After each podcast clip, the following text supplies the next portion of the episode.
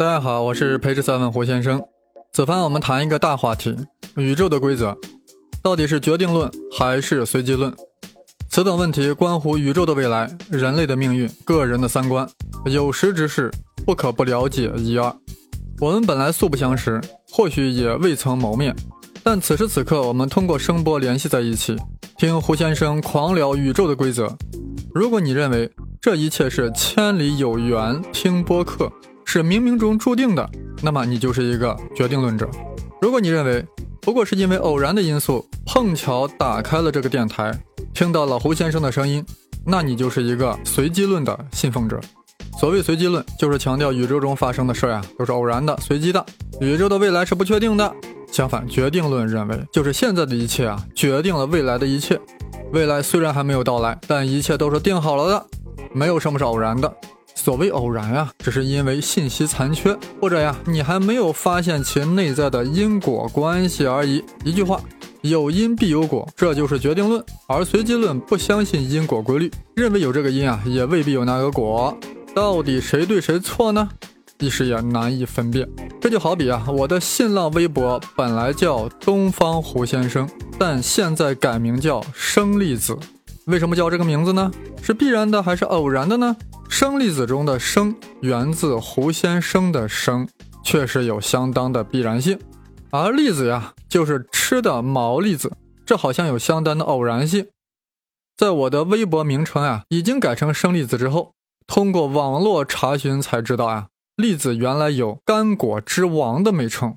难道这生粒子隐隐蕴含着胡先生的博客内容充满了干货，而且听起来有如生肖一般吗？好励志的名字！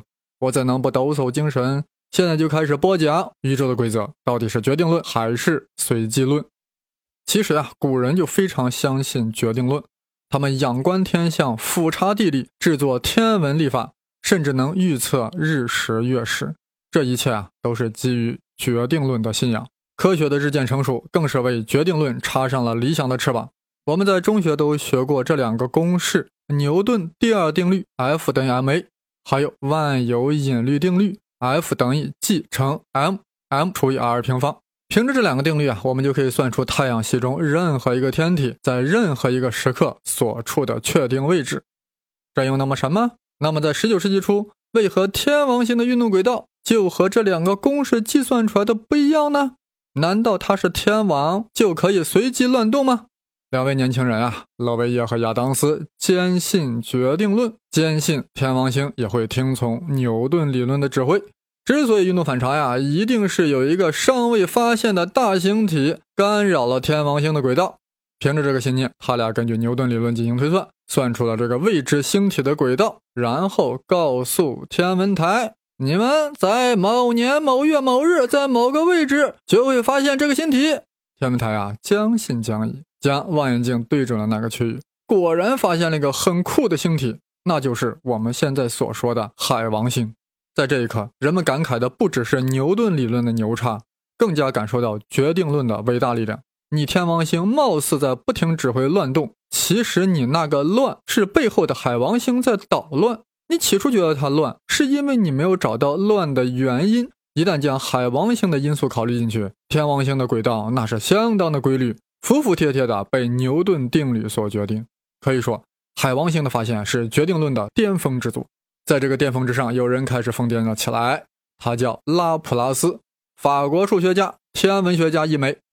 他给出了历史上最有名的决定论陈述。大家听好了：假如我们通晓了整个自然的法则。就能建立起一个无所不包的宇宙方程式。如果再知道宇宙在某一瞬间的初始状态的完全而精致的知识，则足以推断它在未来任何瞬间的情况。大家注意，拉普拉斯的决定论啊，包含了两点：未来是确定的，而且是可以准确预测的。真的是这样的吗？三体问题就让拉普拉斯在巅峰上掉了下来。什么是三体问题？顾名思义，就是寻求三个天体在万有引力作用下的运动规律。这听起来不难呀，不就是牛顿第二定律和万有引力定律联合起来列上九个微分方程不就 OK 了吗？是的，牛顿一开始也是这样想的，但发现方程很好列，但是解不出来。牛顿很无奈地看着这些方程呀，叹了一句：“你好牛呀，比我牛顿都牛。”后来有不少大数学家都扑了上去，结果是乘兴而去，败兴而归。如果三体问题的方程真的解不出来，那就意味着科学不能预测未来，那拉普拉斯的决定论就塌了半边天。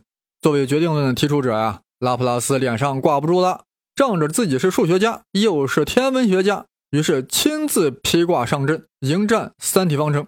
本指望他温酒斩华雄啊，至少也是吕布战三体。没成想碰的是头破血流，连呼宝宝不敢了，宝宝再也不敢了。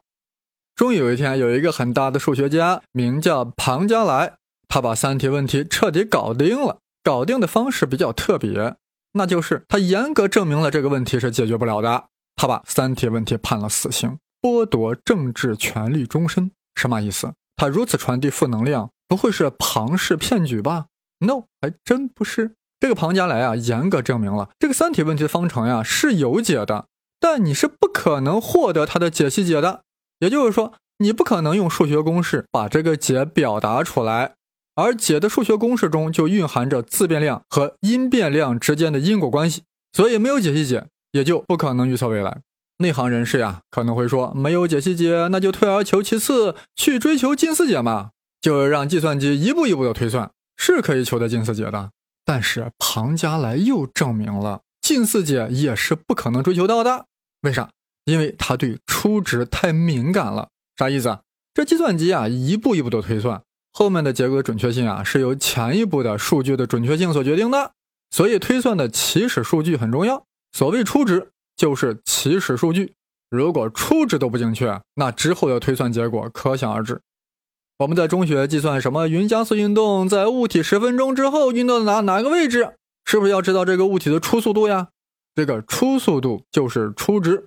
如果初速度的测量数值不准确，那你最后计算出的十分钟后的物体运动位置也就会有很大的误差。大家同时也知道，这个初速度的数值测量呀，再精确也不可能是绝对精确，对吧？你说它初速度是时速十一公里，难道是整整好十一公里？什么？你改口了？是十一点二公里是吧？那我要质问了：是整整好的十一点二公里？小数点后面的第二位、第三位、第 n 位都绝对是零？估计你愣住了，你无言以对了。数秒之后，你反应了过来，反驳道：“有必要把初速度搞那么精确吗？我算物体在十分钟之后的位置是允许有一定误差的呀，干嘛要将初速度搞得那么精准、那么精确呢？”是的，你回答的太好了。初值测量的再精确啊，与实际数值也会有误差。但只要把误差控制的足够小，那我们以此推算出来的最终结果的误差呀，也会控制在一定范围之内。这曾经是物理学家和数学家的信念。但庞加莱在研究三体问题时呀，摧毁了这个信念。他发现啊，这个三体问题对初值呀特别敏感，只要初值略有差异，以此推算出来的结果呀，就是迥然不同。也就是说。你将初值误差控制的再小，但是当计算机一步一步的推算的时候呀，就会不断的放大这个误差。放大的速度有多快呢？数学上称之为指数式增长。哇，真是太可怕了！这意味着一丁丁点儿的误差，一丢丢的偏离，最后的结果都完全是南辕北辙。那你还怎么预测未来呢？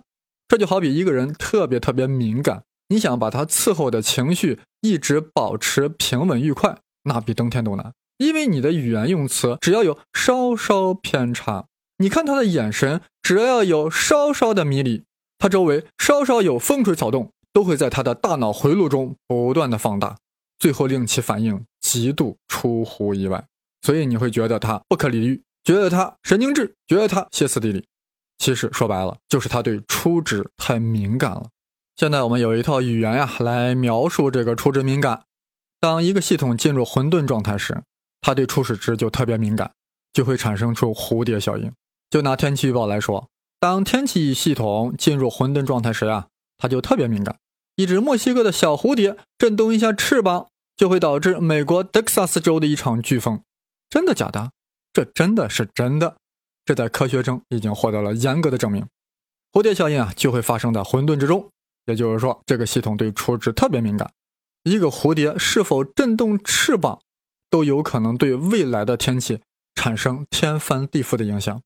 如此一来，天气预报在理论上就永远不可能准确预测，因为我们在采集天气的各种初始值的时候，不可能去考虑每一个蝴蝶是否震动了一下翅膀这样一个微小的变化。一句话，失之毫厘，差之千里，这就是混沌，这就是蝴蝶效应。庞加莱就证明了，三体问题就是一个混沌系统，要用计算机求方程近似解，但只要采集的初值有一丁点的误差，就会导出天壤之别的结果。总之，混沌的发现告诉我们，由于初值的敏感性呀，使得对宇宙未来的预测是不可能的了。可以说，混沌打破了拉普拉斯预测未来的美好理想。但这里必须要注意，混沌貌似杂乱无章的轨道，令很多人产生了错觉，以为混沌轨道是随机的。那就大错特错了。混沌的实质仍然是决定论的，只不过是一个伪随机现象。就拿掷硬币来说吧，掷硬币其落地的正反面表面上是随机的，但实质上被你抛掷的力度、速度、角度以及当时的空气流和地面的状况早已决定了其正反面。但这些初始信息太多，难以完整的采集，尤其是这些信息的微小误差都会导致正反面的截然不同，以至于我们难以预测。每次掷硬币结果的正反面，所以啊，我们才退而求其次，来用概率统计的语言来描绘它，是不得已将之视作了随机过程。也就是说，我们平时所谓的随机过程呀，只是一种研究方法，是对复杂多变、敏感现象的一种妥协，是在信息不足或信息难以足够精确采集的情况下的一种无奈的选择。是因为搞不清楚其内在因果关系，从而自欺欺人的认为它是一种随机过程。可以这样说，我们平时所谓的随机过程呀，没有哪个是真正随机的。像掷硬币这种难以预测结果的现象，是由初值敏感造成的，这与真正的随机性呀没啥关系，千万不要混为一谈。我们再回到混沌，所谓混沌系统呀，就是对初始值极度敏感的系统。所谓初值敏感。就是初值微小的差异会在系统演化过程中极度放大，最终导致截然不同的结果。所以混沌系统的未来啊是不可预测的。既然三体都是一个混沌系统了，我们宇宙之中那么多的天体，其混沌程度就可想而知了。所以宇宙的未来是无法预测的。但这并不意味着宇宙的未来是随机的，因为在混沌系统中，你每选定一个初值，它仍然对应着未来一个确定的结果。而并非一个初值可以对应多种未来可能的结果，所以因果律啊，在混沌系统中依然存在。当下宇宙一刹那的状态，非常确定的决定了宇宙未来任何一刻的唯一状态。所以我在这里必须要强调，混沌虽然告诉我们未来是不可预测的，但是混沌并不影响未来的一切是确定的。事实上，无论是牛顿麦克斯韦的经典物理理论，还是爱因斯坦的相对论。都在告诉我们，宇宙未来的是确定的，是决定论的。这样看来啊，在科学领域，决定论似乎是牢不可破的。但是有一个理论的横空出世，对决定论给出了致命的一击，它就是万众瞩目的量子力学。量子力学是专门用来解释微观世界发生的事儿的，因为牛顿的方程解读不了微观粒子的行为，于是有个人重新搞了一个方程，这就是大名鼎鼎的薛定谔方程。这回我们主要讲量子力学的精神，不想涉及太多的数学公式，但薛定谔方程还是要交代一下的。初看薛定谔方程，颜值很高，有拒人千里之外的气质，但仔细看啊，也没啥。里面啊有一个像叉子一样的符号，还带了两个自变量 x 和 t，分别代表位置和时间。原来叉子是函数，是带了两个自变量的函数，外号叉子函数。人家正式的名字叫普赛。好了，现在清楚了。薛定谔方程中呀，有一个函数读作普赛 xt，就是一个带着自变量 x 和 t 的函数。方程的一端是对函数普赛自变量时间 t 的一阶偏导数，另一端是对位置 x 的二阶偏导数。说了半天啊，就是一个微分方程。但再想一想，有问题啊！这微分方程也是个物理方程呀。你这普赛函数代表什么物理量呢？你看人家牛顿公式，F 等于 ma，个个都有明确的物理意义。F 是力，m 是质量，a 是加速度。你这普赛 xt 到底算什么东西呢？让我们来请教一下薛定谔。薛老师，贵方程中普赛 xt 是个啥东东呢？薛老师答曰：这个普赛 xt 啊叫波函数，这微观粒子粗看啊是粒子，仔细看呀是一团波，所以要用波函数来描写微观粒子。我们继续追问，那这个波函数普赛 xt 具体对应哪个物理量呢？这时薛定谔有点尴尬，很诚实的告诉我们，俺自己也没有搞清楚。世界上有这么滑稽的事儿吗？你确定了自己搞出的方程，却不知道方程里的波函数代表什么物理量，所以大家要宽心。有些人老是纠结呀，这量子力学我也看了不少科普读物了，怎么就还是不明白呢？薛定谔对薛定谔方程都没有搞明白，我们又能怎样呢？其实我们能，只要你继续听。吴先生的口号是：Yes, you can. Yes, we can. 正当薛定谔尴尬与无法解释波函数之际啊，有一个大神跳了出来，朗声道：“我知道波函数的物理意义。”大家一看，原来是波恩，一个德国犹太人。此刻他的神情很诡秘。语调有点作，这波函数代表概率，一语激起千层浪呀，拍的薛定谔差点没喷饭。滚，你不要装神弄鬼，好好说话。No 作 No 带，Do you know？波恩指着波函数继续说，确切说来，波函数的平方就是一个离子在时间 t 出现在 x 这一点的概率。哇，这个解释真是石破天惊啊！这意味着微观粒子行为是由概率决定的，也就是说，离子的行为是随机的，而不是决定论的。也就是说，上帝是在掷骰子。但是我这里要说，那个字真的不念骰子，应该念骰子。所以我重新说，也就是说，上帝是在掷骰子。如此一来啊，微观世界的事儿啊，就没啥哈数了，谁都不能确定某一事件是否会一定发生。但可以用薛定谔方程计算出这事儿是否发生的概率。波恩这一番言论让薛定谔震惊不已、震怒不已，表示严重反对。你波恩怎么胡乱解释我的方程呢？我的方程我做主，这个波函数对应的不是概率。波恩反问：“那你说对应的是啥？”不知道，反正不是概率。哎，我们这些看客糊涂了啊！到底谁说的正确呢？当然是由实验结果来说话。结果是波恩大获全胜。薛丁啊狠狠地看着薛定谔方程，哼了一句：“你这个逆子，胳膊肘向外拐。”实验到底怎么支持了波恩的概率解释呢？我们在这里啊仔细看上一个实验。我们在中学就知道呀，波具有干涉和衍射现象，让一束光通过一个狭缝就能产生出衍射图案，所以我们说光是一种波。那我们让电子呀也通过一个狭缝。看一看它能不能在屏幕中打出一个衍射的图案。想象一下，有一个电子从左至右通过了一个狭缝，然后落在远处的荧光屏上，并打出了一个亮点。然后再让一个完全相同的电子呀，再以完全一样的方式通过这个狭缝，然后也落在了同一个荧光屏上，也打出了一个亮点。那么这个亮点和刚才那个电子亮点是否会重合呢？按照薛定谔的说法。也就是说，按照决定论的思想，这两个亮点应该重合。为啥？因为这两个电子是完全一样的呀。也就是说，完全一样的因又遵守完全一样的规律，当然应该有完全一样的果呀。所以，两个亮点应该重合。但实际情况是，并不重合。然后呀，继续让同样的电子一个一个通过狭缝。不断的在荧光屏上啊打出亮点，起初感觉啊这些亮点的分布呀是杂乱无章的，但随着成千上万的电子不断通过狭缝，不断落在荧光屏上，规律开始展现了出来，就是荧光屏上啊开始出现明暗相间的条纹了。所谓明条纹，就是电子落的比较致密的地方，而暗条纹啊就是电子落的比较稀疏的地方。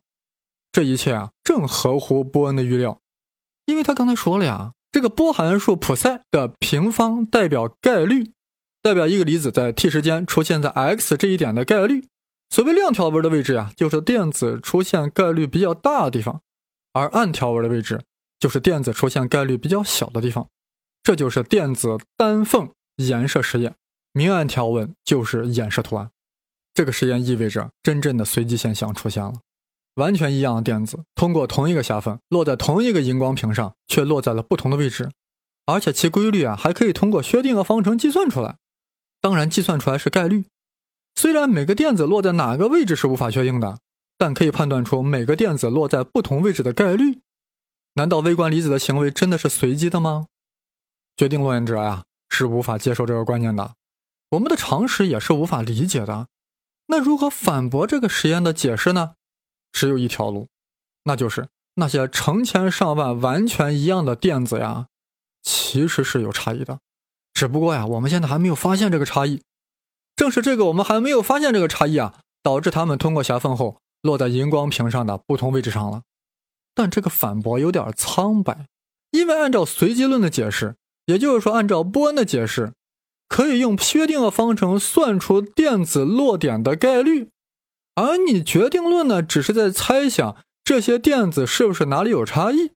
于是乎，量子论的先驱波尔出来说话了：“上帝是在掷骰子，意思就是说这个宇宙的规律啊是基于随机论的，而不是决定论。”薛定谔对此表示坚决反对。他相信上帝不靠概率来运行这个世界，现在一切应该决定未来，前因决定后果，这个信念怎能动摇？波尔轻轻地拍了拍薛定谔的肩膀，说道：“看来薛定谔方程比你薛定谔更聪明呀！”薛定谔的脸呀，一下子就如少女一般绯红了起来，这也太令人尴尬了。自己搞出来薛定谔方程，被波恩解释成了概率，而且还贼符合实验结果。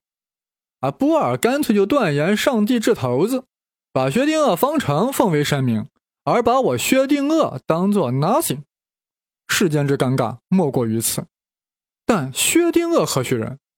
信仰坚定之牛人，为了打击随机论的猖狂，绞尽脑汁搞出了一个薛定谔猫，准备用这个猫将波尔、波恩送入尴尬的地狱。